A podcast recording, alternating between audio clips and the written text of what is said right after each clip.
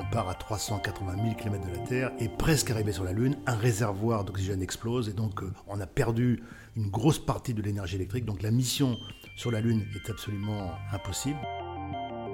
Dans la première mission sur Soyuz et Mir, on n'a pas eu de panne grave, on n'a pas eu de panne du tout. Sur le deuxième vol sur la navette, on a eu deux pannes très graves. S'économiser, presque visualiser, encore une fois, et, et savoir qu'on n'est pas parti pour un 100 mètres, mais pour un marathon. Je parle pas bien le russe du tout. Euh, les magasins sont absolument pas alimentés comme, en France. hein. Il y a une grosse différence. Il fait extrêmement froid. Euh, j'ai pas de téléphone, j'ai pas de courrier, j'ai pas d'ordinateur, j'ai j'ai pas de communication avec le monde extérieur. Bonjour, je suis Mathieu Aboudaram, entrepreneur et cofondateur de l'agence de conférenciers WeChamp. Notre mission est d'inspirer, souder et motiver vos équipes en leur faisant rencontrer des personnalités hors du commun lors de conférences et d'ateliers. Nous avons eu envie de créer le podcast Vision pour leur donner la parole et pouvoir partager leurs expériences au plus grand nombre. Qu'ils soient aventuriers, athlètes ou pilotes de chasse, leurs parcours extraordinaires ont été semés d'embûches avant d'atteindre les sommets de leur discipline. Management, résilience ou confiance, ils ont été confrontés à de multiples problématiques que vous rencontrez en entreprise ou dans votre quotidien et les abordent avec un regard singulier. En décortiquant leur parcours unique, ils partagent avec nous leur vision, mais aussi leurs échecs et les clés qui les ont menés au bout de leurs aventures incroyables. Si vous souhaitez en savoir plus sur nos conférenciers, rendez-vous sur notre site internet www.wechamp-entreprise.co. Bonne écoute de Vision et si notre invité vous a inspiré, n'oubliez pas de partager ce podcast. Aujourd'hui, j'ai un invité un peu spécial, un invité de marque, un invité euh, qui a été un, des rares à, à côtoyer les étoiles, je dirais. Euh, un des rares Français qui a pu aller dans l'espace. Il s'agit de l'astronaute Michel Tonini. Salut Michel, Bonjour, comment vas-tu? Bah, ça va très bien. Merci euh, d'avoir pris un petit peu de ton temps pour nous partager euh, ton expérience, ton histoire. Euh, je suis très content que tu sois là euh, parce que tu as un parcours euh, vraiment remarquable. On va le voir, tu as fait énormément de choses. Et puis, tu as la particularité aussi, en conférence par exemple, aussi de savoir très bien illustrer, expliquer les choses et nous, nous plonger dans ton univers. Euh, je vais commencer juste par une question simple. Est-ce que tu peux te présenter euh, succinctement?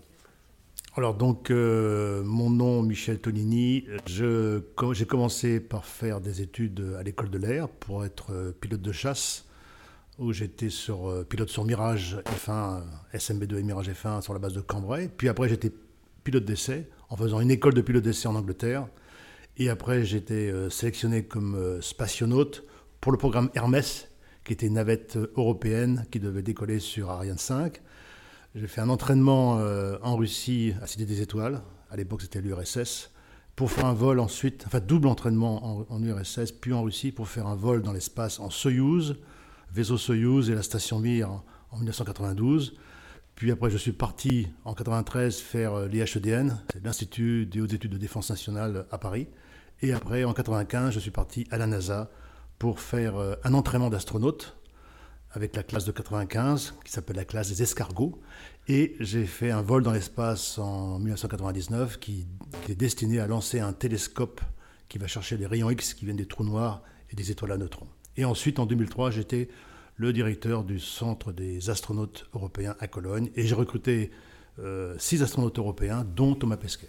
dont le, fameux gendre idéal Thomas Pesquet.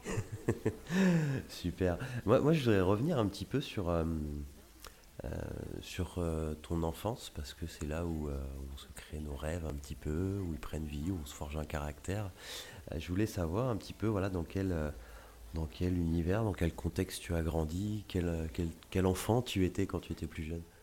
Alors, euh, mon enfance euh, était, s'est passée en Afrique, donc euh, en partie au Sénégal et puis à Brazzaville, au Congo, avec mes parents qui travaillaient à Air France. Et mon père était contrôleur Air France. Il aurait aimé être pilote, mais il n'a pas pu être pilote parce qu'il n'avait pas assez étudié, parce que pendant la guerre, il a dû s'arrêter pour, pour faire la guerre, deux fois d'ailleurs. Et, euh, et donc son rêve était d'être pilote. Mais il était euh, contrôleur, pour les avions qui se posaient, ils, comprenaient le morse. Donc les avions, à l'époque, communiquaient par morse. Donc ils, recevaient les avions euh, sur les bases qui étaient en Afrique. Et on recevait aussi les commandants de bord à la maison. Donc ils venaient à la maison. Et mon père était aussi photographe. Donc il développait les films en noir et blanc à l'époque pour tout le personnel navigant, enfin les commandants de bord et les pilotes. Donc ils venaient à la maison. J'étais toujours ébloui par ces gens qui, avaient beaucoup de prestance, qui, racontaient des histoires. Euh, le joli costume. Le joli costume. Euh, et puis surtout les histoires qu'ils racontaient qui étaient vraiment bien. Donc j'étais un peu dans ce milieu d'aviation. Euh, malheureusement, le côté scolaire en Afrique ne marchait pas très très bien. Donc on est rentré en France lorsque j'avais 10 ans. Et j'ai recommencé, donc j'ai commencé dans une école, dans un collège en banlieue parisienne. Et là, j'ai une rencontre avec un prof de maths qui était qui était fantastique, qui m'a fait, fait décoller en maths de façon vertigineuse. Et donc, j'ai eu un, amour pour les mathématiques à tel point qu'à une période, je voulais devenir prof de maths, tellement je trouvais ça facile et tellement intéressant. Donc, je me suis après, j'ai fait un autre lycée qui préparait aux arts et métiers. Et là, j'ai encore la rencontre avec un autre professeur qui faisait du dessin industriel, qui était Monsieur Burtel. Et euh, il m'a donné aussi la passion du dessin industriel. Donc, j'ai dit, c'est sûr, je serai ingénieur euh, j'arrivais à dessiner des pièces de moteur à la main levée. Donc c'était pour moi euh, fantastique. Et euh, au moment de faire les classes Matsup Maspé, j'ai préféré faire cette préparation dans, dans le cadre militaire parce que j'ai trouvé une, une, préparation militaire qui faisait Matsup Matspé, qui faisait du parachutisme à volonté, qui faisait du vol sur avion à volonté, du ski à volonté. J'ai dit ça, c'est vraiment une école fantastique. c'est l'école des pupilles de l'air. L'école de l'air. De Grenoble. Qu'est-ce que c'est que cette école C'est une école qui euh, a une école euh, qui va de la sixième jusqu'à la terminale pour les pupilles de la nation mais sur laquelle est rattaché des classes de l'air, Matsup Matspé, qui préparent l'école de l'air, qui sont ouvertes à tous, mais avec une sélection sur dossier. À l'époque, comme j'avais bien travaillé en maths et en dessin industriel, j'avais des bonnes notes, donc j'ai pu rentrer dans cette école.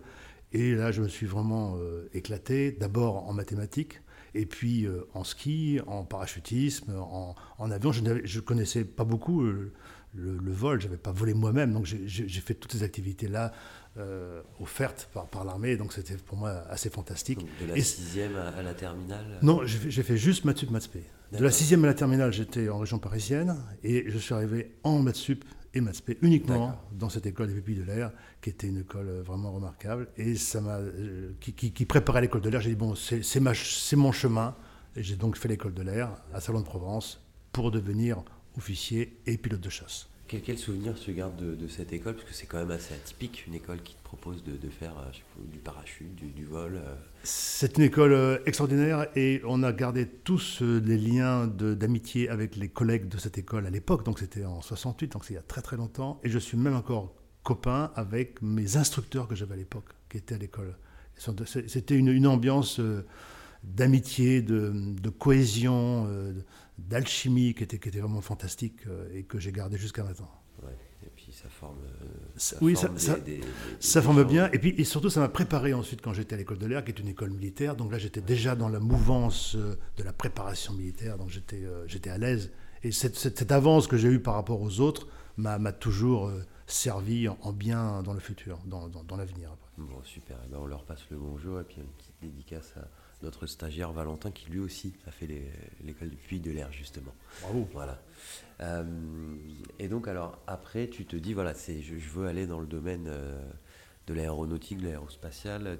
Tu, vas faire l'école de l'air pour être pilote? oui. Tout de suite. Enfin durant euh, cette prépa, tu, sais que tu veux te diriger vers le métier de pilote? Donc je me destine à être pilote de chasse par l'école de l'air. C'est une école qui dure trois ans, hein. deux ans théoriques où on passe un diplôme d'ingénieur et la troisième année c'est du pilotage à l'époque sur avion Fuga Magister, donc un vieil avion mais qui, fonctionnait bien. Un avion à hélice Avion à réaction. C'était avion réaction. On commençait, on, commençait euh, dans les deux premières années à faire de l'avion à hélice, du mousquetaire, et ensuite la troisième année c'était vraiment l'avion à réaction. Donc ça allait très très vite. Donc au début c'est un petit peu euh, difficile, hein. ce sont des vols difficiles. Donc chaque vol on va apprendre au fur et à mesure à, gravir les échelons pour arriver euh, au bout d'un an à un niveau euh, assez important. Et le circuit de chasse fait qu'on passe de l'école de l'air à Salon de Provence. Au bout d'un an, on va ensuite à Tours, qui est l'école, sur un autre avion, qui était le T-33. Et après, on partait sur Cazaux pour faire du Mister 4. Donc il y avait une évolution progressive sur des avions de plus en plus complexes. Et après le Mister 4 qui est à Cazaux, on était affecté en escadron de chasse Donc ça pouvait être partout en France. Moi, j'étais affecté à Cambrai à cette époque-là. D'accord. Donc tu as quel âge quand tu finis l'école et tu... Quand j'ai fini, j'ai 20, 24 ans. J'arrive à Cambrai en escadron à 24 ans. Ok. Alors cette, cette formation de pilote, tu en parles comme si comme si tu faisais un, petit MOOC en ligne, euh, comme ça, mais euh, c'est quoi la, les, moments difficiles que tu as eu peut-être dans, cette formation Parce que ça ne va pas être évident, même si on aime les maths, même si on aime le vol. Euh, ça a été quoi les, les, difficultés peut-être dans l'apprentissage que tu as pu rencontrer chaque vol se fait avec une difficulté progressive, et donc chaque vol est fait avec un instructeur. Et dans la progression qui va durer un an à Salon de Provence, il y a par exemple cinq vols qui vont se faire avec un instructeur, puis après il y aura un vol solo. Donc on est, on est entrecoupé de vols solo et de vols avec instructeur. Et les vols avec instructeur sont des vols de difficulté progressive. Donc c'est d'abord des vols en ligne droite, puis des virages, puis des virages serrés, puis des décrochages, puis des vrilles, puis de la voltige. Donc tout va être progressivement progressif, progressif en, augmentant la difficulté. Après, c'est du travail en formation à deux avions, donc, et puis de difficultés progressives aussi. Donc on apprend tout ça au fur et à mesure. Et euh, chaque vol est noté par, l'instructeur avec un débriefing. Donc il y a un briefing avant le vol qui explique ce qu'on va faire. on pose des questions. L'instructeur va nous dire il faut faire attention à tel point, à tel point. Après, on fait le vol. Après, il y a un débriefing après vol. Et moi, ce que je faisais personnellement, déjà à cette époque-là, que j'avais en moi, c'est que je me faisais un débriefing perso. C'est-à-dire que le soir, arrivé à la maison, je me dis, bon là j'ai loupé ça, j'ai loupé, euh, j'ai pas été assez attentif à tel point. J'ai toujours, toujours pris en note les, les, échecs ou les difficultés que j'avais à, à un vol particulier pour me concentrer sur le vol d'après, pour essayer de corriger l'erreur euh, que j'avais faite. Donc ça, c'est un truc que j'ai toujours pris j'ai fait toujours après très... débriefing avec l'instructeur, toi tu te faisais. Euh, en plus, je me disais bon pourquoi j'ai pas fait ça? Et donc je, je, je, faisais un exercice de visualisation, c'est-à-dire que j'étais à la maison le soir sur mon tabouret et j'essayais de revivre les yeux fermés ce que j'avais fait et pourquoi j'avais pas fait attention, de manière à me, me concentrer sur le circuit neuronique nécessaire à, à être plus performant sur les tâches que j'avais loupées. Parce que certaines tâches, j'arrivais bien à le faire, comme atterrissage ou bien décollage. Mais après, par exemple, la, boucle, je ne faisais pas la bonne vitesse ou j'arrivais trop, trop bas en vitesse en haut. Donc j'essaie de comprendre pourquoi et de corriger sur le vol d'après. Et ça, j'ai toujours fait comme une sorte de, d'honnêteté intellectuelle personnelle. Je ne faisais même pas pour faire plaisir à mon instructeur. J'ai dit, bon, c'est bon, il faut que j'y arrive. Pourquoi j'y arrive pas? Il faut, il faut, vraiment que je me débriefe à et moi. tu voyais la, différence de cette visualisation, cette remise en question? Et ça, ça m'a complètement aidé, complètement, tout le temps. J'ai fait ça tout le temps. Je ne me suis pas fait de cadeau, personnellement. Je ne me suis jamais dit, je suis un cador. Je me suis dit, bon, voilà, il y, a un truc à, faire, à progresser. Alors, j'ai eu des difficultés, bien sûr. Euh, euh, les vols de nuit étaient difficiles pour moi au départ. Les vols de nuit, les vols de nuit en solo étaient difficiles pour moi. Donc, j'ai dû euh, euh, quand j'avais des difficultés, j'ai dû d'abord me débriefer moi-même. Et quand j'arrivais pas tout seul, j'ai dû en parler à l'instructeur pour me dire bon là j'arrive pas, qu'est-ce qu'il faut que je fasse? Et les instructeurs ont toujours été vraiment euh, des gens bienveillants qui m'ont dit bon on va faire deux trois vols ensemble pour voir où est le problème et tu, tu vas tu vas bien tu vas bien aller. Mais c'est vrai que il faut bien avoir cet alignement intellectuel pour euh, pour reconnaître où il y a le problème et le corriger tout de suite. Et ça c'est important de le faire en école de pilotage dès le départ pour que les, les, problèmes de pilotage par la suite ne s'aggravent pas. Et ça, c'est un petit peu vrai aussi pour le management, et c'est aussi un peu vrai dans la vie personnelle. parce que, ce, sont des réflexes qu'on peut prendre ou ne pas prendre, et qui vont s'accentuer dans le temps. Dans, qui vont s'accentuer dans le temps, et après, ça fait la différence sur, euh, sur un pilote qui va réussir ou pas. Hmm. Et, la, visualisation, alors moi je sais que j'en faisais un petit, un petit peu avant, par exemple, avant des négociations fort enjeu, j'essaie de visualiser, ça, a aidé, mais euh, euh, ça peut servir de manière générale à tout le monde de tout le monde de l'entreprise, tu penses? Moi, je pense que ça sert beaucoup euh, dans le milieu spatial. Ça sert beaucoup. L'exemple que je prends souvent dans l'espace, c'est l'exemple d'Apollo 13. Rappelez-vous. Alors moi, je me rappelle pas. je t'avoue. tu peux nous refaire un, topo sur cet accident Apollo 13 est une mission Apollo qui va sur la Lune et c'est on, part à 380 000 km de la Terre et presque arrivé sur la Lune, un réservoir d'oxygène explose et donc euh, on a perdu une grosse partie de l'énergie électrique. Donc la mission sur la Lune est absolument impossible. Donc il faut sauver la mission, sauver l'équipage. Donc on arrête de penser qu'on va se poser sur la Lune à cette mission-là. Et là, il faut sauver l'équipage. Donc il y a deux scénarios. Ou faire demi-tour, auquel cas on va freiner et on risque de dépasser la Lune, ou on se sert de passage autour de la Lune pour que la gravité de la Lune nous ramène vers la Terre. Donc ça, et le gars qui est au contrôle à ce moment-là, c'est Gene Kranz, qui est un contrôleur américain, qui visualise la trajectoire du vol. Il dit à ce point-là, il vaut mieux continuer vers la Lune pour faire le tour de la Lune et rentrer vers la Terre gratuitement, parce que c'est la Lune qui va nous faire rentrer vers la Terre. Donc ça, c'est la visualisation. C'est savoir où on est et prendre la bonne décision au bon point. Ça, c'est un exemple qui est, qui est visualisé sur un exemple concret d'Apollo 13, mais ça peut se faire sur n'importe quelle chose, en management par exemple, et vous dites à tel point, cette année, je suis à tel résultat, et eh bien dans deux ans, il faut que je sois à tel niveau, sinon j'ai une catastrophe sur mon entreprise. C'est de la visualisation. D'accord. Alors, euh, donc tu es breveté pilote de chasse en 1974. Euh, tu pars à, Cambrai. Euh, et assez rapidement, tu deviens euh, chef de vol. Alors, ça veut dire quoi, chef de vol par rapport à un pilote Alors, comme j'ai dit, ce qui, ce, qui, est vraiment bien dans cette formation de pilote de l'armée de l'air, c'est que à partir du moment où on est déjà élève, pilote, jusqu'au diplôme final, on est toujours en évolution et on passe toujours des examens. Donc, quand on est élève, chaque vol est un examen. Après un an, on change d'endroit, on va changer d'avion, on va reprendre une progression avec chaque jour encore un examen. Et lorsqu'on est en escadron, eh bien, il y a tout d'abord la première année où on est considéré comme pilote à l'instruction, donc on va faire des tâches euh, simples, on va partir avec euh, un avion en monoplace, donc j'étais seul dans mon avion, mais avec à côté un avion qui, qui me faisait faire des manœuvres spécifiques, et parfois je partais seul, complètement seul en solo, sans autre avion. Et au bout d'un an, on devient pilote opérationnel. Et au bout de. Donc on est toujours capable de faire une mission, mais seul, une mission opérationnelle. Et après, au bout d'un an, on devient sous-chef de patrouille. Donc on peut partir faire ces missions-là à deux avions. Et au bout d'un an, on devient chef de patrouille. On peut partir à 4 ou 10 ou 15 avions. Et après, on devient commandant d'escadrille. Donc c'est une progression qui est, qui est vraiment euh, des, vols qui sont progressifs. la, responsabilité est progressive, on apprend de façon progressive et on prend des responsabilités de façon progressive aussi. D'accord.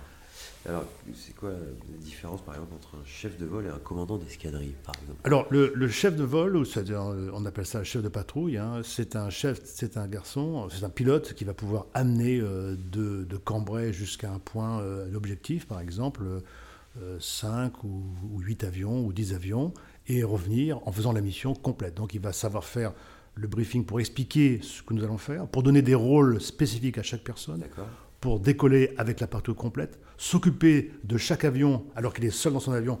Donc une bonne communication assez, assez rapide et assez claire pour que les gens comprennent ce qu'il y a à faire. Arriver sur l'objectif, donner, repréciser les tâches et éventuellement changer les objectifs si jamais il y a une différence de configuration par rapport à ce qu'on a envisagé.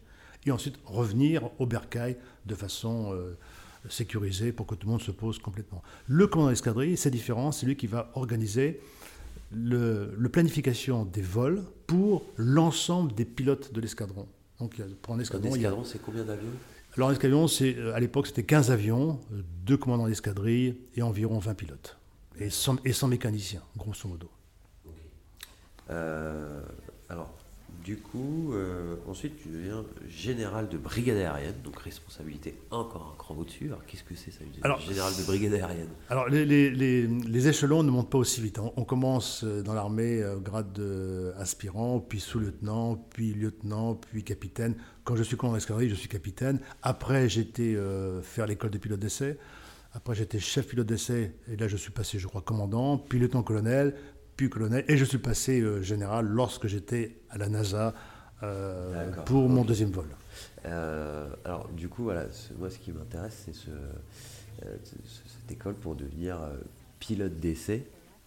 C'est quoi le... Pourquoi on, veut devenir pilote de test? Parce que on se met un peu en danger quand même, pilote de test, mais quel est... Toi, c'est alors déjà, c'est quoi devenir pilote de test? Et puis, c'était quoi ta motivation à faire ça? Donc, euh, quand j'étais en escadron, je pilotais un seul avion, qui était le Mirage F1. C'était mon avion de base.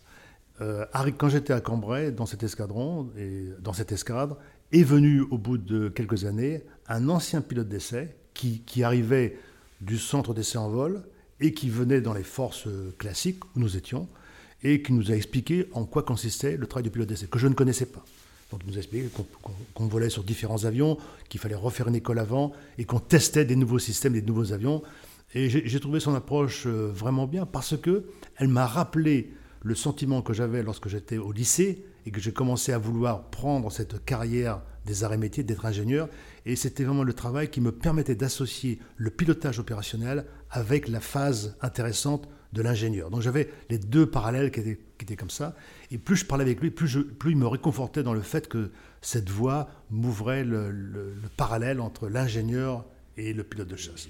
Donc je me suis engagé dans cette voie-là, qui n'était pas simple, parce qu'en tant que commandant d'escadrille, pendant deux ans, j'ai dû préparer, revoir les examens, revoir les cours de mathématiques, de physique, etc., pour passer un examen théorique pour être admis à l'école de pilote d'essai, puis après un examen en vol. L'examen en vol est assez complexe dans, dans le genre où si vous êtes pilote de chasse, il faut faire un essai complexe sur un avion de transport, un avion à hélice ou un avion en action mais de transport, et vice-versa. Si vous êtes pilote de transport, il faudra faire un essai sur un pilote de chasse. Donc il faut savoir s'adapter.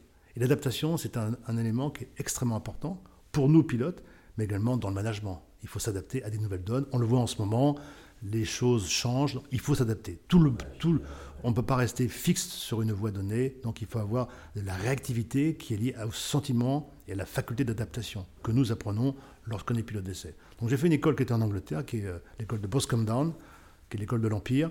Et dans cette école, pour vous apprendre à vous adapter, eh bien, on n'a pas un seul avion, mais on a 10 ou 15 avions. C'est-à-dire que moi qui étais pilote de chasse, j'ai dû voler sur 10 avions différents, qui étaient des Jaguars, des Hunters, des avions de transport, des avions des petits, des grands. Et on a fait non seulement des vols sur 10 avions différents, mais en plus, on faisait des rapports, on écrivait sur chaque vol ce qu'on avait découvert comme problème ou comme, comme test, on avait une thématique spéciale. Et en plus, on faisait des vols complexes. Euh, le, dernier, le, dernier trimestre, par exemple, on montait en Hunter à 45 000 pieds. Un Hunter, c'est un avion de chasse anglais assez ancien et un biplace euh, côte à côte. Et on faisait des vrilles, on faisait des vrilles d'eau. Donc on passait à 45 000 pieds. Une vrille d'eau, c'est C'est-à-dire que c'est l'avion qui part en vrille. Mais il faire une vrille normale sur le ventre, il faut que l'avion passe sur le dos. Et pendant cette vrille d'eau, par exemple, qui descendait de 45 000 pieds à 20 000 pieds, il fallait pendant la vrille d'eau mesurer euh, tous les paramètres de la vrille, c'est-à-dire le temps écoulé pour chaque tour de vrille, l'altitude perdue pour chaque tour de vrille, les oscillations et le maximum de paramètres. Donc je notais comme je pouvais ou que je mémorisais. Et ensuite, quand je revenais au sol, j'écrivais un rapport sur ces données-là. Donc c'était un travail qui est, qui est, très demandant et, et, parfois on peut se laisser prendre. Et ça m'est arrivé une fois dans ma carrière d'école de, pilote d'essai de vouloir faire trop de points d'essai et de rentrer court pétrole. Et là, c'était la sanction. De rentrer euh, Court pétrole, c'est-à-dire rentrer euh, short pétrole, rentrer avec, moins de avec très peu de carburant. Très peu de carburant. Risque, et là, donc, là, les, les, instructeurs pour ça étaient intransigeants. Euh, et, et, je m'en suis, suis, souvenu parce qu'une fois après, quand j'ai fait des essais en vol, après quand j'étais pilote d'essai, une fois je suis rentré court pétrole et, euh, je me suis souvenu que, que les, instructeurs à l'époque m'avaient dit euh, les essais c'est une chose, mais la sécurité c'est vraiment très important. Et ça c'est aussi un parallèle avec le monde du management.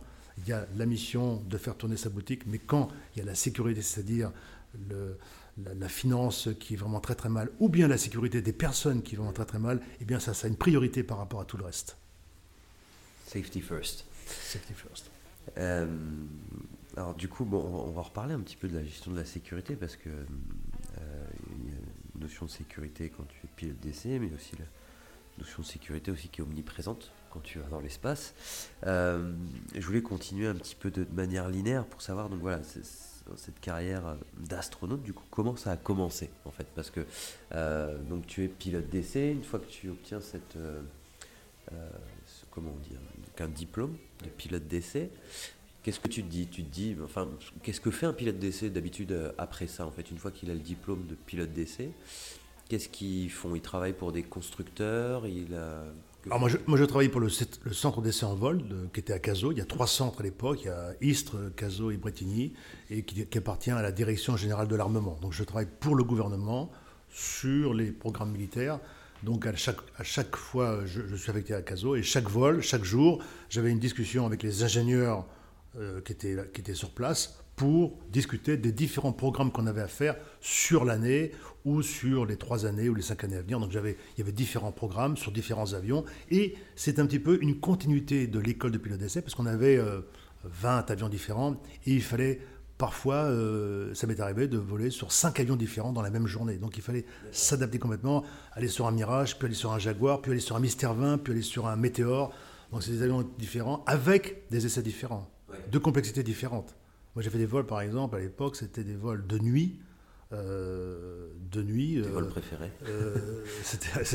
C'était des vols préférés à très basse altitude, vraiment en genre 100 mètres du sol, avec des, lunettes, les, les premières lunettes de, vision de nuit. Donc il fallait qu'on puisse savoir, qu'on puisse démontrer est-ce qu'on peut faire un vol de nuit avec ces, lunettes amplification de lumière. Et, à, ce moment-là, la, lunette, elle était, elle était encore à l'état de prototype, j'imagine. Alors elle n'était pas de très bonne qualité, donc on y, on y, allait progressivement. On y allait bien sûr d'abord avec la pénombre et après la nuit complète. Et puis on avait aussi un pilote, on avait deux pilotes, donc un moi avec les lunettes à côté et puis à droite un autre pilote qui avait euh, juste les instruments classiques pour la sécurité. donc la sécurité est toujours omniprésente. Mais j'ai fait des vols euh, de de lancement d'engins de, euh, spécifiques qui étaient, euh, qui étaient des prototypes, bien sûr. Et puis, euh, j'ai fait des vols de démonstration. Par exemple, un, des vols extrêmes que j'ai fait, c'était un vol où il fallait passer à 800 à l'heure, je crois, à 4 mètres du sol ou à 5 mètres du sol, à 1 mètre près. À 1 mètre près. Donc, alors, c'était des, vols complexes et qu'on préparait, bien sûr. Hein. On préparait d'abord c'est des vols qu'on faisait très tôt le matin, qu'on faisait à 6 h du matin pour que l'air soit extrêmement calme. Et puis on, et puis on passait progressivement, donc au départ c'est 10 mètres. Et puis on, chaque vol permettait de, descendre l'altitude progressivement pour arriver précisément. Donc le but c'était d'arriver à 1 mètre du sol, à 1 mètre d'un point précis au sol, qui ne bougeait pas bien sûr. Et nous on était à 800 à l'heure. Mais euh, c'est l'objectif, c'était pas un concours euh, Non, non, non. C'était, à chaque fois, c'était des essais qui étaient qui était fait en équipe avec euh, le pilote d'essai, qui était moi ou mon, mes pilotes d'essai, j'en avais cinq ou six, plus les ingénieurs qui étaient au sol, qui demandaient une tâche précise, une tâche spécifique. Alors, du coup, comment t'es venu euh, l'envie d'être astronaute? Comment Alors, euh? D'abord, en 1980-82, il y a la sélection et le vol des premiers astronautes français, qui sont Jean-Luc Chrétien, avec Patrick Baudry, qui s'entraîne également avec lui. Donc je suis, au courant que ce sont des, je sais que ce sont des pilotes de chasse qui sont plus anciens que moi, mais qui sont à Moscou. Et je sais aussi que la France et l'Europe s'orientent vers un programme qu'on appelle le programme Hermès, qui sera une navette européenne, une navette spatiale, plus petite que la navette américaine bien sûr, lancée par Ariane 5. Donc il y a, il y a un couple qui est fait, qui est Ariane 5, le lanceur français, européen je veux dire, Hermès, qui est la navette européenne, et aussi une petite station spatiale qui sera une station européenne qu'on appelle Columbus.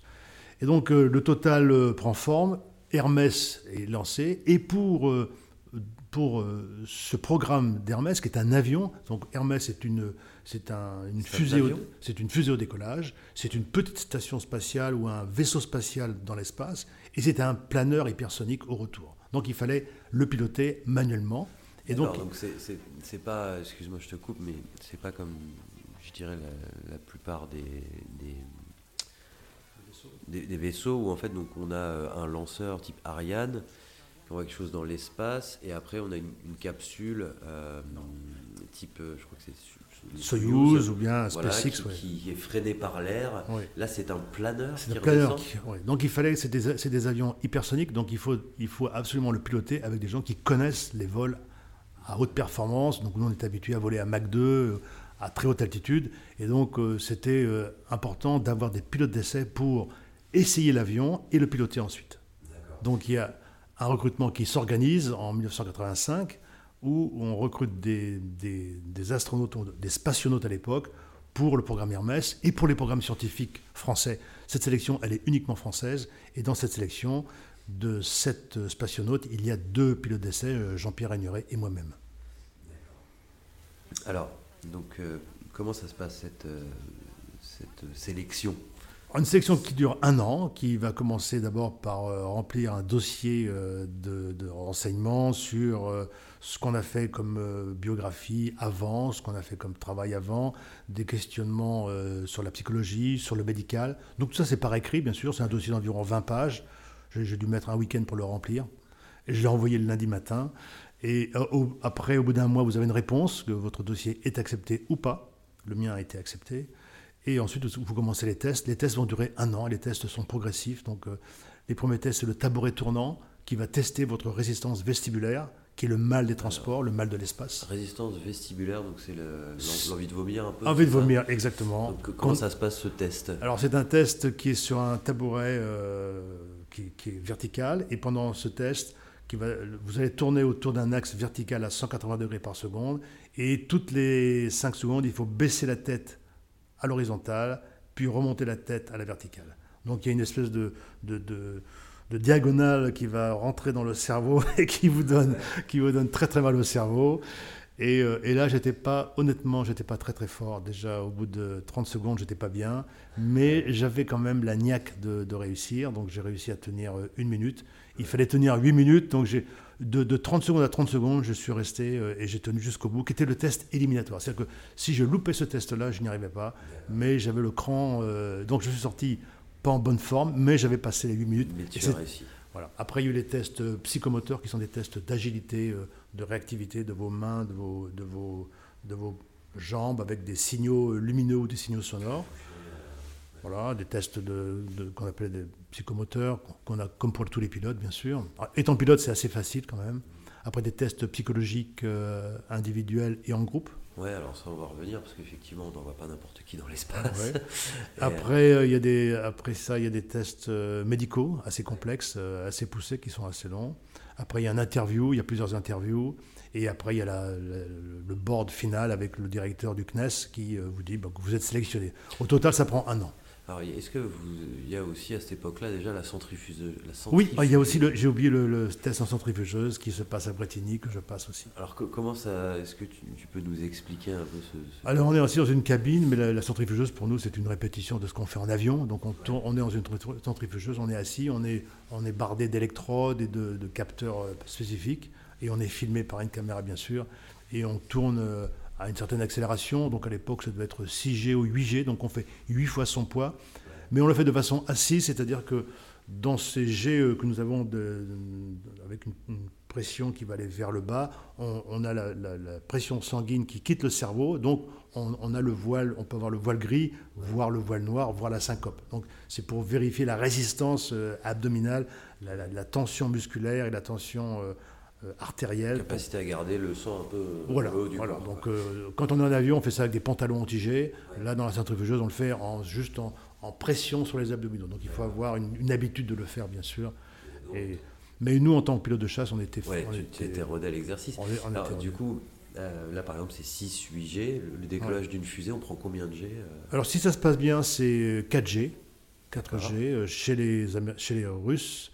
Et chez les Américains, sur la navette, c'était 3G. On était limité à 3G. Donc trois fois votre poids, mais ce n'est pas des jets dans le sens comme ça, parce qu'on est sur le dos, donc c'est des jets qui vont vers le ventre, donc il n'y a aucun risque de syncope. On a juste un risque, en cas d'éjection, de prendre 8G, et une fois, une fois en, retour balistique, je crois qu'un vol a pris 20G, donc on a le risque à ce moment-là que la cage thoracique s'écrase sur le cœur et que le cœur ne batte pas. Donc il faut faire attention, et on apprend en centrifugeuse à respirer avec la cage thoracique dégagée en laissant 70% d'air dans le poumon et en respirant avec le diaphragme. Donc c'est des techniques qu'on apprend qui sont pas très complexes, mais une fois qu'on a vu ça avec un médecin ou avec un, avec un instructeur, on le fait très bien. Donc si on se fait éjecter, on peut quand même survivre Oui, on peut survivre.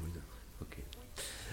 Alors, euh, donc après cette, toutes ces batteries de tests, euh, quelle a été ta, première mission euh, et, surtout combien de temps euh, après? Parce que on a beau passer le, test d'astronaute, euh, enfin le réussir, pardon, on part pas dans, l'espace tout de suite. Alors, après ce test-là, donc, quand on a été sélectionné comme spationaute, après, il y a encore une autre sélection pour décider qui allait partir à l'entraînement. Et on finit la sélection fin 85, et début 86 arrive l'accident de Challenger la navette américaine qui explose. alors, ça, a été quoi cet accident, juste pour rappel? C'est la navette qui décolle et un des joints euh, en caoutchouc, des joints toriques des boosters à poudre, va fuir. les boosters, c'est ce qui propulse la fusée? C'est une partie. Il y a les, moteurs cryogéniques de la fusée, de la navette, plus les boosters à poudre. Et l'un des boosters va fuir parce que ces joints sont en caoutchouc et parce qu'il fait très froid ce jour-là, donc le, caoutchouc n'est pas vraiment efficace. Il, se, resserre. il se resserre, il devient dur et donc il ne devient pas étanche. Et donc la fuite, malheureusement, ce jour-là, elle passe au niveau du joint euh, en caoutchouc en direction du, réservoir extérieur qui est plein d'hydrogène et d'oxygène. Donc ça explose. hein. Imaginez-vous, la, la navette américaine, elle pèse euh, euh, 2000 tonnes de poids au décollage et il y a 3500 tonnes de poussée. Donc 3500 tonnes de poussée, principalement hydrogène, oxygène. Donc ça fait une, explosion euh, euh, très très intense et l'équipage est décédé. Donc il a fallu qu'on revoie d'abord le programme d'Hermès, complètement avec la sécurité, ce qui a pénalisé Hermès de façon très sérieuse, mais surtout, on a dû euh, revoir le plan d'entraînement des sept spationautes français. Et moi qui étais prévu pour aller à la NASA pour faire un entraînement sur la navette et voler sur la navette, eh bien, je, je- je me rajoute à un entraînement en Russie de cosmonautes et je pars à la, à la Cité des Étoiles en novembre 86 avec Jean-Loup Chrétien. À l'époque, je suis doublure. Donc, je change complètement. Et là, c'est pour ça que, encore une fois, il faut s'adapter. J'étais parti pour aller aux États-Unis, je pars en Russie.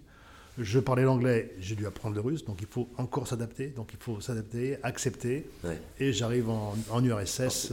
c'est quoi le, justement un peu le- les chocs culturels, culturels, euh, chocs culturels qu'on peut avoir C'est quoi les, les différences majeures entre les, la façon de travailler ou, euh, ou la, la culture de manière générale euh, Alors, la- européenne, euh, russe L'arrivée en URSS est un choc, un choc culturel assez important parce qu'on n'a on n'a pas la liberté. On est d'abord à une heure de Moscou. Euh, on n'a Oui, pas on est en 1985, donc 86, euh, ouais. On a- on a- 86. Il n'y a pas de télévision, il n'y a, il y a pas, de, pas beaucoup de radio, je ne parle, pas bien le- je parle pas bien le russe du tout. Euh, les magasins sont absolument pas euh, alimentés comme, en- comme en France. hein. Il y a une grosse différence. Il fait extrêmement froid. J'ai pas de téléphone, j'ai pas de courrier, j'ai pas d'ordinateur, j'ai j'ai pas de communication avec le monde extérieur. Donc c'est quand même un peu stressant. Euh, mais bon, euh, au fur et à mesure, j'arrive. Mais ceci dit, les Russes sont extrêmement gentils, extrêmement sympathiques. Ils montrent qu'ils aiment la France. Et, euh, quand ils parlent français, ou deux, trois mots, ils me disent, voilà, je, sais dire ça en français. Donc sur le plan humain, c'est très bien. Mais sur le plan changement de vie, c'est un, un choc énorme. Donc il faut accepter. Et euh, euh, pour ça, j'ai toujours eu des référentiels qui sont les mêmes, qui sont le, le sport et la lecture. Donc là-bas, j'avais des livres euh, et j'avais du sport, parce qu'il faut faire du sport pour être astronaute. Donc le, le sport m'a équilibré et la lecture m'a aussi équilibré. Donc les deux poules, les deux, les deux parallèles m'ont vraiment euh, bien gardé euh, pendant l'entraînement qui était difficile. Et dans cet entraînement, il faut d'abord apprendre le russe Ouais. complètement, euh, bien. Puis Alors, après, Combien de temps tu as mis pour apprendre moi, il m'a fallu quand même euh, presque un an pour comprendre bien le russe, entre six mois et un an pour bien comprendre le russe. Mais int- intensif. Ce- pour, le russe, pour le russe littéraire. Après, le russe technique, c'est quand même plus facile. Au bout de deux mois, je comprenais. Parce que le russe technique, c'est apprendre les systèmes, le système d'oxygène, le système de température. Et les systèmes de régulation de température ou d'oxygène, ou de tous ces systèmes moteurs d'un vaisseau, c'est c'est quand même quelque chose qu'on le connaît un petit peu parce que c'est une répétition de ce que nous avons dans les avions aussi. Un petit peu. on- l'oxygène, comment fonctionnent les moteurs, les clapets, c'est des choses qu'on connaît bien. Donc le, le russe technique, j'y arrive en deux mois, mais le russe euh, littéraire, il me faut quand même plus que, plus que ça, il faut six mois. Parce qu'un autre alphabet, c'est. C'est un autre alphabet. L'alphabet, c'est 15 jours, c'est très facile. Ah oui C'est c'est la partie la plus facile. Mais la- la- après, c'est les déclinaisons qu'on ne connaît pas bien, les déclinaisons, euh, euh, les choix des mots, et puis la construction des mots en russe, qui est une construction assez mathématique, parce que chaque mot russe, finalement, c'est un- c'est une racine qui est toujours la même pour certains mots, des suffixes. Donc, euh, si on a compris un petit peu cette méthode de fabrication des mots russes, on arrive après. à- on arrive, mais euh, il faut s'adapter encore une fois. Il faut vraiment s'adapter à ce monde russe. Et euh, j'ai un peu de mal quand même, euh, à cause de la, de la privation des libertés, et puis de l'entraînement qui est dur. Alors, c'est-à-dire, c'est dur? C'est difficile parce qu'il faut faire les cours tous les jours. Tous les jours, j'ai des cours de russe et des cours techniques. Après, il y a le sport le soir euh, de, de, de 5h à de, de 17h à 19h. Après, euh, il y a le repas dans le, dîner du soir. Et après, le soir, il faut réviser les cours. Et moi, mes cours, je les prenais dans un, dans un mixte de. Je prenais des cours en mixte de- d'anglais, de français, de russe. Donc, j'écrivais dans les trois langues pour, pour essayer de marquer le maximum de données sur, euh, sur ce que j'avais compris. Donc, j'essayais de déchiffrer ce que j'avais compris pour l'apprendre bien et pour être en forme pour le lendemain, pour le cours du lendemain. Parce que le cours sont progressifs, c'est comme une progression euh, de pilotage. Donc il faut apprendre euh, le jour, du, le jour numéro 1 pour être prêt pour le jour numéro 2, etc. Si on pas prêt, bien donc, le jour numéro 1, le jour 2, après on Donc d'abord, d'abord, ce sont des cours théoriques sur les systèmes, puis après c'est euh, comprendre les pannes des systèmes, comment, comment résoudre les pannes des systèmes, puis après c'est le passage au simulateur, le simulateur individuel de chaque système, puis après le simulateur global, où on va répéter les checklists normales, les checklists secours, et après on fait les pannes superposées. Donc c'est une progression qui va augmenter de plus en plus. Donc on est dans des situations de plus en plus compliquées. Oui, ça se termine toujours euh, avec un décollage normal. On est en scaphandre, le, décollage se passe bien, on a une panne radio, bon, on règle la panne radio, puis après on a une panne électrique, bon, après on a une panne d'oxygène, on, on, règle ça aussi, et puis après on a une dépressurisation, donc il faut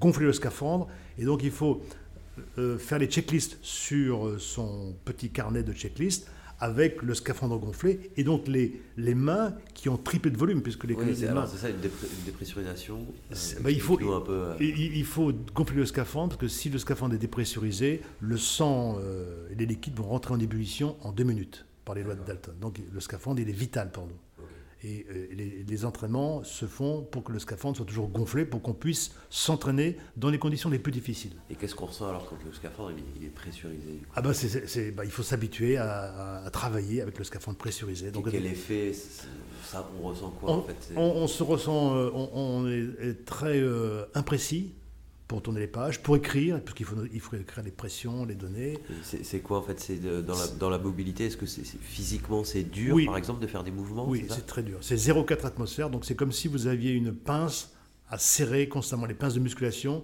mais il faut faire ça pendant 8 heures. Donc c'est quand, même, quand même assez dur, c'est fatigant. Il ne faut pas en faire trop. Il faut savoir gérer, s'économiser, s'économiser, presque visualiser, encore une fois, et, et savoir qu'on n'est pas parti pour un 100 mètres, mais pour un marathon. Et, ce que j'ai appris dans ces séances de simulation et que j'ai partagé avec des, managers il n'y a pas très longtemps, c'est que plus la panne est grave et plus, plus c'est urgent, plus il faut aller lentement. Et je me souviens, l'une de mes simulations, j'avais une panne qui était assez complexe et j'avais fait cette panne déjà, donc j'ai voulu à un moment donné euh, euh, régler la panne euh, rapidement, donc j'ai appuyé sur les interrupteurs qui allaient bien. Et bien sûr, c'était la bonne procédure. Mais quand je me suis posé après 8 heures, le commandant de bord qui avait de la, qui avait de la bouteille m'a dit, tu sais Michel, c'est très bien ce que tu as fait, mais il n'y avait pas d'urgence. Il vaut mieux faire lentement. Plus c'est rapide, plus il faut aller lentement. Même si nous volons à 28 000 km à l'heure, il faut aller lentement. Et ça, c'est des choses aussi qu'on peut avoir en management. Quand ça va très très mal, on a tendance à agir dans l'urgence. Dans l'urgence. Et, et, là, il faut, prendre, il faut poser un petit peu les affaires, prendre le temps de décider comme il faut correctement, mais ne pas se précipiter. Alors du coup, voilà, le, la, contradiction, je dirais de ça, c'est qu'en fait, plus on a quelque chose qui est, euh, qui est entre guillemets urgent ou, dangereux, et qui, eh ben, ça a tendance à générer un certain stress, une pression qui fait, qui fait pardon, qu'on veut réagir dans, dans l'urgence. Mm. Alors, comment on fait? Parce que j'ai envie de dire, parfois, c'est c'est un peu une réaction euh, pilote automatique, en fait comment on apprend justement à... Eh bien, on apprend par l'expérience, on apprend euh, grâce aux anciens qui sont avec nous. Et ici, on, aussi, on apprend que même si on est à 28 000, 28 km à l'heure, ce qui est la vitesse que nous avons lorsque nous sommes dans l'espace, eh bien, à partir du moment où on a de l'oxygène, ou que la pression de l'habitacle ou du scaphandre, elle est intègre et que nous sommes en vie, eh bien, pour régler un problème de radio, d'électricité ou de moteur, il n'y a pas vraiment d'urgence parce que nous sommes en vie. Si la radio, on l'a pas, eh bien, on communiquera pas avec le sol. C'est pas grave, on sait piloter nous-mêmes.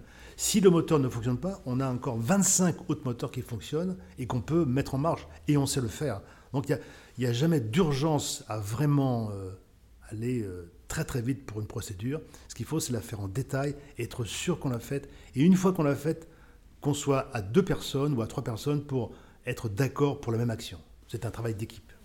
D'accord. Parce que euh, si on va vite, on risque de couper la décision collégiale de l'équipe. D'accord. Et, ça, et ça, c'est très important aussi en management. Dans, dans, dans, les missions que tu as effectuées, c'était toujours des, des, des, pardon, des décisions collégiales? C'est des décisions collégiales. Alors, dans la première mission sur Soyuz et Mir, on n'a pas eu de panne grave, on n'a pas eu de panne du tout. Sur le deuxième vol, sur la navette, on a eu deux pannes très graves parce qu'on a perdu un morceau de moteur au décollage et qu'on a eu une panne électrique totale sur le courant alternatif. Au, décollage. Est-ce que, tu peux nous parler de ces, missions? Alors, oui. commencer par celle que tu veux, la première ou la deuxième, en l'occurrence, comme tu préfères. Alors, la première mission, une mission en décolle de Baïkonour. Après l'entraînement, j'ai fait deux entraînements, donc en décolle de Baïkonour avec un équipage de deux Russes et moi. Donc, on est à trois dans le Soyouz. Et on part en vaisseau Soyouz de, la, de Baïkonour avec une fusée qui nous amènera vers la station Mir. Donc le décollage est un décollage euh, impressionnant bien sûr parce qu'on est installé dans le Soyuz d'une façon extrêmement compacte. Le, vaisseau est vraiment très très petit, mais tout est à sa place. On a, la place euh, pour tout. On décolle juste euh, sur un siège en position sur le dos, avec les genoux qui sont repliés sur la poitrine, en position fétale, qui surprend un peu au départ. On est en scaphandre. Et le décollage se, passe bien. bon, c'est assez mouvementé. Il y a des vibrations, du bruit. C'est vraiment intense puisque vous décollez du sol, c'est-à-dire altitude zéro, vitesse zéro.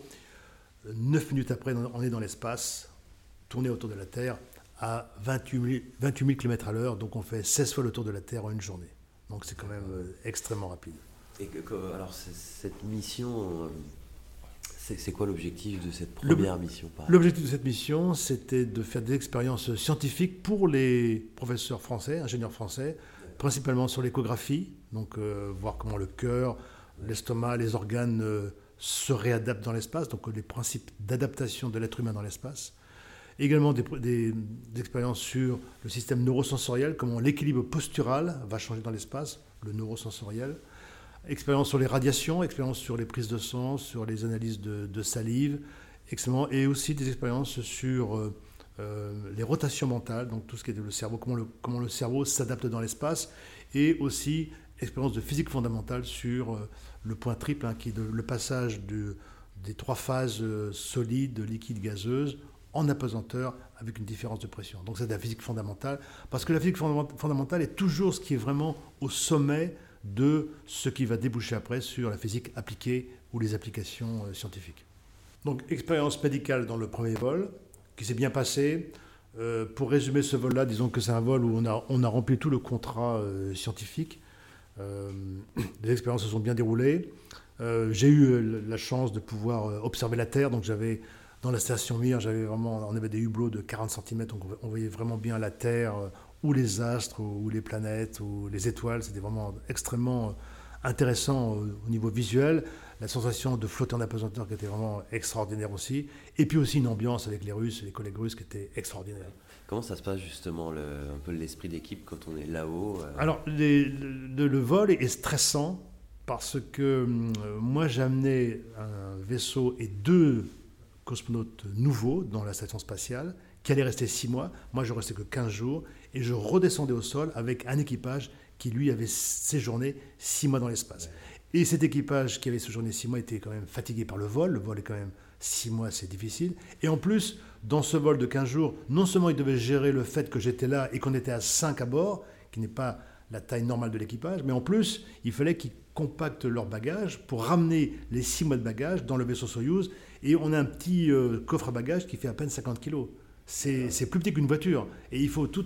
donc, ils n'arrivaient pas à mettre tout dans le bon sens. Et il faut non seulement bien mettre toutes ses affaires dans son, coffre à bagages, mais que le centrage correspondant soit bien équilibré pour que la portance du Soyuz dans la rentrée atmosphérique à 28 000 km à l'heure soit correcte. Sinon, il pourrait euh, avoir une trajectoire euh, mauvaise. Donc, ils étaient un peu stressés. Je sais qu'ils travaillaient très tard. Ils travaillaient jusqu'à 3h, 4h du matin. Euh, euh, moi, il me laissait dormir euh, correctement, mais c'est vrai que je, les ai sentis euh, tendus, et dans ces moments de, tension, j'étais bien avec eux dans le sens où je réussissais un petit peu à les calmer, à les déstresser, à les faire rire, à leur donner des anecdotes françaises. J'avais amené Le Grand Bleu comme film, un film où il n'y a pas trop de dialogue, donc on comprenait bien. J'avais amené de la musique à moi, de la musique française instrumentale, de musique européenne, on va dire. J'avais amené Et donc, euh, on, avait une bonne relation. Et j'ai vraiment senti très très fort le fait qu'on avait euh, une relation euh, intense, tellement intense que quand je me pose après en Soyouz, deux, trois jours après, je reçois un coup de fil à la maison et il me dit ben, l'équipage veut te parler. L'équipage que j'avais laissé là-haut veut te parler. Bon, j'ai bon, D'accord Il, m'appelle au téléphone à la maison, il me dit Michel, voilà, on a, perdu tel son de. Est-ce que, est que tu sais où tu l'as mise? Je dis Moi, je l'ai laissé là, etc. Et en fait, je me suis rendu compte que non seulement il, voulait un renseignement technique, mais c'était l'excuse, il voulait me parler. Parce qu'il y avait un lien fort, oui. Il y a un lien fort. vous passez 15 jours en fait en. Oui, on, on, était, on était ensemble depuis deux ans à l'entraînement. Ah oui, aussi. Et, je peux vous dire, il y a un lien tellement fort que l'année dernière, j'ai dû faire une conférence à Moscou avec un, avec un club de management. Je n'avais pas été à Moscou depuis euh, longtemps. Et mon commandant de bord, je n'avais pas vu depuis très longtemps, depuis 92, donc ça faisait 25 ans. Eh bien, il est rentré de où il était, il était loin, euh, loin de Moscou. Il est venu pour me voir, pour qu'on puisse passer un petit moment ensemble les liens amicaux, euh, d'amitié que j'ai eus avec mes collègues russes sont extrêmement forts. Mes commandants de bord, mes, ingénieurs, c'est des gens vraiment. Euh, des liens sont, sont, des liens intenses. c'est des liens, les liens d'espace sont intenses. Et c'est important aussi parce que c'est la même chose aujourd'hui dans la station spatiale où il y a des Russes et des Américains qui ont les mêmes liens intenses. Parce que quand on souffre ensemble avec une personne, eh bien, ça crée des liens qui sont, forts et qui sont à vie. Et c'est ça qui tient un petit peu un peu la paix dans le monde, hein, quand on s'imagine euh, les, Russes et les Américains qui voulaient s'entretuer, ben, par le fait d'avoir une station spatiale internationale où il y a principalement des Russes et des Américains, ben, les liens font que les tensions se sont apaisées. Et ça, c'est quand même fondamentalement important, positif pour euh, la Terre et pour les humains. Oui, parce que du coup, donc, les, Américains euh, vont aussi se former en, Russie et les Russes chez les Américains Comment ça fonctionne ça À partir du moment où les Russes ont signé l'accord de coopération en 93 dans la station spatiale, eh bien, il y a eu d'abord des Russes qui sont venus s'entraîner à la NASA et qui ont volé avec la NASA. Euh, j'étais avec eux quand on, est quand on était à l'entraînement. Puis après, il y a eu des missions entre la navette spatiale et la station Mir. À chaque mission, il y avait l'apprentissage de l'arrimage de la navette spatiale avec une station spatiale, qui était quand même quelque chose de difficile à faire. Puis, à chaque fois, on transportait un astronaute américain qui restait six mois dans la station spatiale. Donc, pour que les Américains apprennent ce que c'est qu'un vol longue durée, qu'ils ne connaissaient pas avant. Donc, un échange de procédures qui n'a pas été facile, mais qui a bien fonctionné. Et après, la, navette américaine avec les Russes a permis de construire la station spatiale. Donc, il y a eu 70 vols pour 10 années, 7 vols par an pour construire cette station internationale. La, navette s'est arrêtée en 2011, il y a environ 9 ans. Et depuis que la navette a été arrêtée, tous les astronautes américains ont décollé dans l'espace avec le vaisseau Soyuz. Donc c'était un point de passage obligatoire. Donc tous les Américains s'entraînaient en Russie, à la Cité des Étoiles comme moi, parlaient le russe, euh, connaissaient le Soyuz, ont décollé en Soyuz et sont entrés en Soyuz. Donc ça fait des liens très forts. Aujourd'hui avec SpaceX, depuis maintenant quelques mois, les Américains ont repris leur indépendance d'accès à l'espace. D'accord, ok. Euh, alors, cette, deuxième mission, comment ça s'est passé?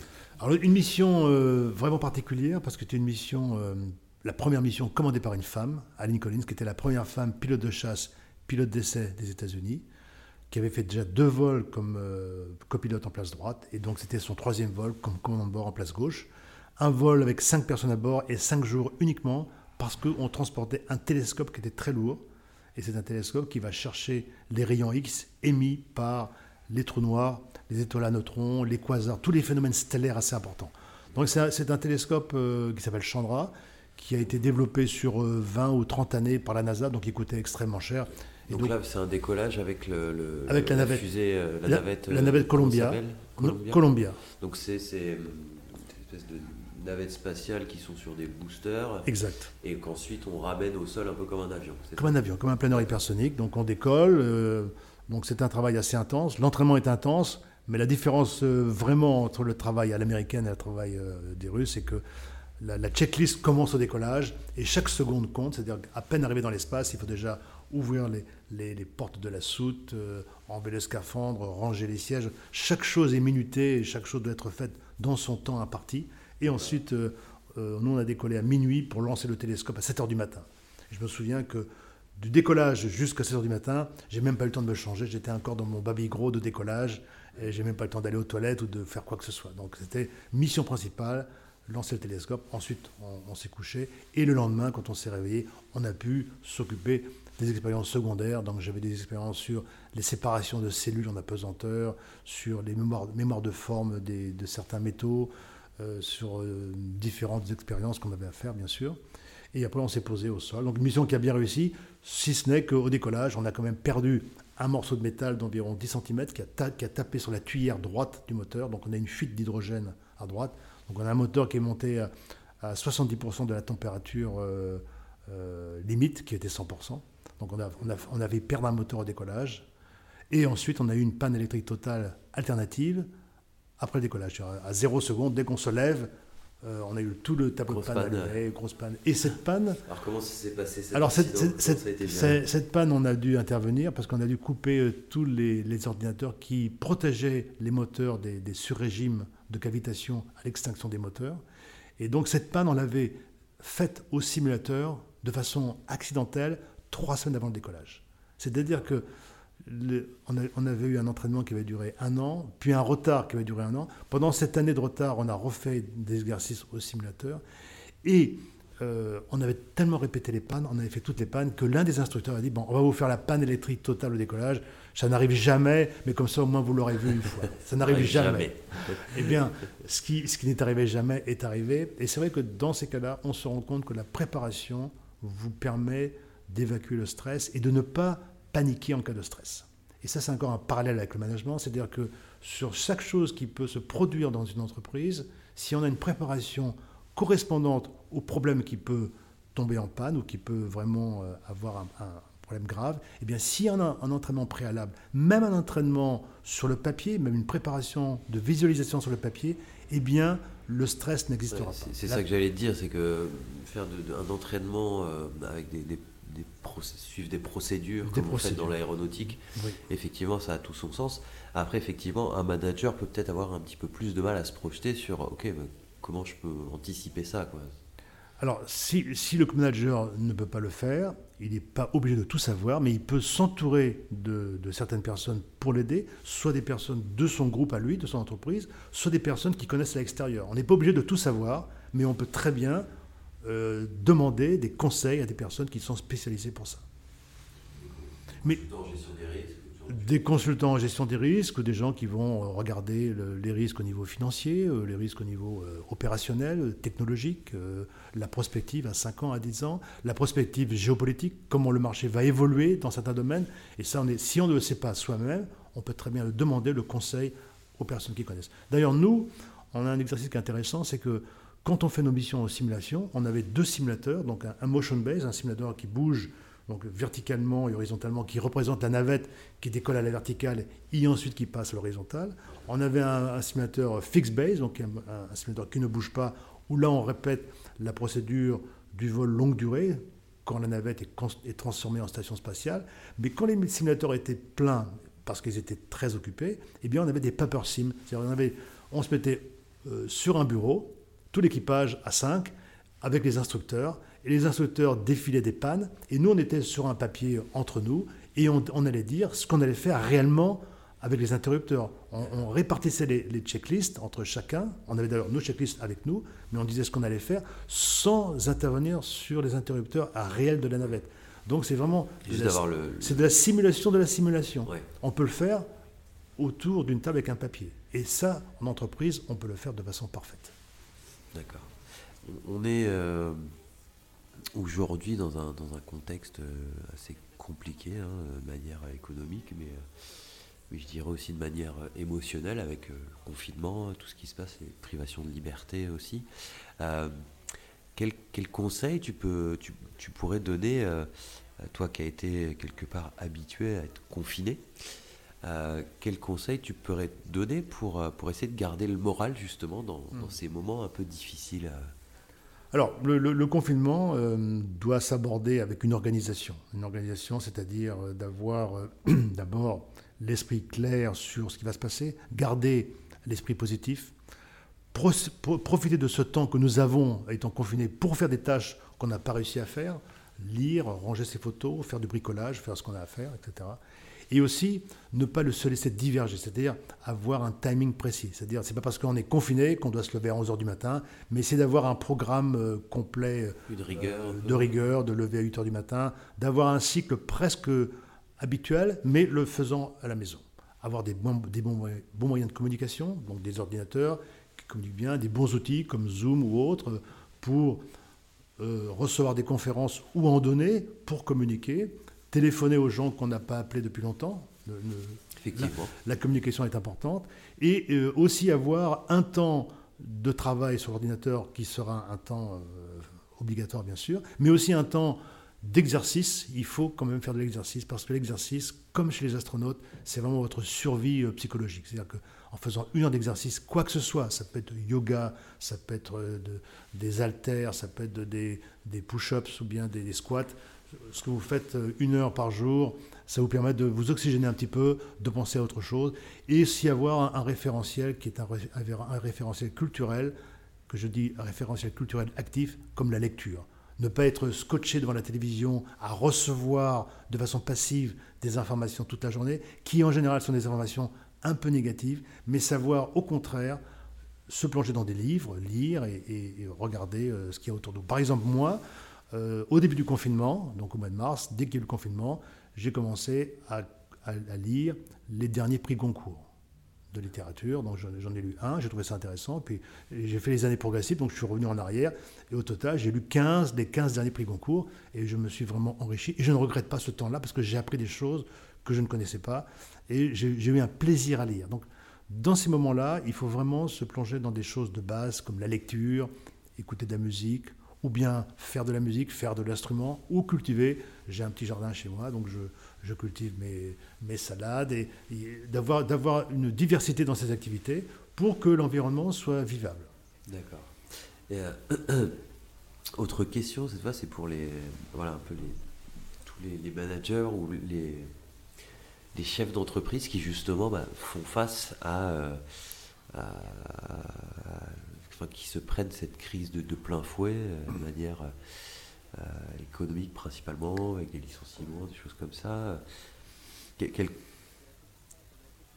quel conseil tu pourrais, pourrais te donner euh, Quel message tu aurais envie de leur, donner pour, essayer de la moi, moi, je pense qu'il y, y, a un parallèle à faire entre la crise actuelle hein, que nous avons dans les entreprises et puis ce qu'on fait quand on est astronaute, c'est-à-dire faire une liste de priorités et refaire sa liste de priorités régulièrement. C'est-à-dire aujourd'hui, on a une entreprise qui peut euh, avoir des problèmes financiers ou autres, et bien savoir comment ça se passe au niveau financier. Est-ce qu'on est vraiment euh, au-dessus de zéro ou en dessous de zéro? Quelle, est la, quelle, est la, marge que nous avons? Est-ce que cette marge permet de tenir un mois, un an, deux ans? Et en fonction de, de ce que nous avons comme marge, qu'est-ce que nous pouvons faire? Soit avec les banques, soit avec son activité. Mais vraiment faire une liste, il faut remettre les choses à zéro et de façon honnête. C'est ce que j'appelle dans, mes conférences avec les managers, c'est d'avoir l'alignement intellectuel, la congruence, c'est-à-dire euh, je pense, je dis, je fais, soit aligné, c'est-à-dire avoir vraiment l'honnêteté de reconnaître où on est. C'est pas la peine de dire que ça va bien si ça va mal. Au contraire, si ça va mal, il faut aller jusqu'au point réel de là où ça va mal. Et après, savoir que nous, ne sommes pas seuls, donc euh, il y aura des aides et qu'il y aura quand même des jours meilleurs. Parce que cette phase de, virus est une phase catastrophique, mais le vaccin arrive, plusieurs vaccins arrivent, les gens se font déjà vacciner, donc on est obligé, à partir d'un certain moment où les gens seront vaccinés, que le, virus sera arrêté ou diminué. Donc il y aura des, il y aura des jours meilleurs, donc il faut, il faut croire aux jours meilleurs. Et il faut penser à ce qui nous reste et pas ce qu'on a perdu. Ça, c'est très important aussi. C'est vraiment la technologie et la, spiritualité d'Apollo 13, c'est-à-dire euh, j'ai trois euh, euh, conteneurs cryogéniques, j'en ai perdu un, il m'en reste deux, qu'est-ce que je peux faire avec deux? Ce qui est perdu, j'en parle même pas. C'est perdu, c'est pas la peine. Sur le passé. Donc, nous avons perdu cette année presque un an d'activité. C'est perdu, c'est perdu. C'est même pas la peine d'en parler. Pardon. Par contre, il me reste quelque chose. Qu'est-ce que j'ai pu faire avec ce temps que où je n'ai pas travaillé Qu'est-ce que j'ai pu transformer est-ce que j'ai pu modifier m'adapter M'adapter. Et qu'est-ce que je pourrais faire ensuite? Quel est mon plan de marche? Ça, il faut le faire honnêtement. Et puis, et puis le, vraiment se faire aider, bien sûr, pour des conseils, des conseils euh, intérieurs ou externes. Super. Bah, écoute, merci Michel. Euh, on est un peu pressé par le temps parce que tu vas repasser ta certification de pilote. Euh, je suis très heureux que tu aies pu passer quand même cette heure avec nous je, voulais simplement que tu puisses euh, nous rappeler un peu les, sujets phares sur lesquels tu, interviens le, plus fréquemment dans les entreprises. Alors, mes, sujets phares, c'est un, une navigation entre deux paradoxes. c'est-à-dire entre le paradoxe de Fermi et le paradoxe d'Abilène. Ça veut dire, le paradoxe de Fermi, c'est-à-dire d'où nous venons, où sommes-nous, où allons-nous Et c'est pour, pour ça que nous allons dans l'espace. Et le paradoxe d'Abilène, c'est comment la gestion des crises passe par l'humain. Que ce soit difficile ou pas, que ce, soit la gestion de l'accident de Challenger, de Columbia ou d'Apollo 13, eh bien l'humain peut faire l'échec ou la réussite. Ok. Merci beaucoup Michel. On retrouve euh, ton profil, vous retrouverez son profil sur notre site. Merci euh, à tous d'avoir été là jusqu'au bout. Si vous êtes là, c'est que ça vous a plu, le profil de, Michel vous a plu. Donc n'hésitez pas à, liker cet épisode, à le partager. Euh, ça nous aidera à continuer de, de faire ces podcasts avec des personnalités inspirantes comme Michel. Merci encore Michel et à bientôt.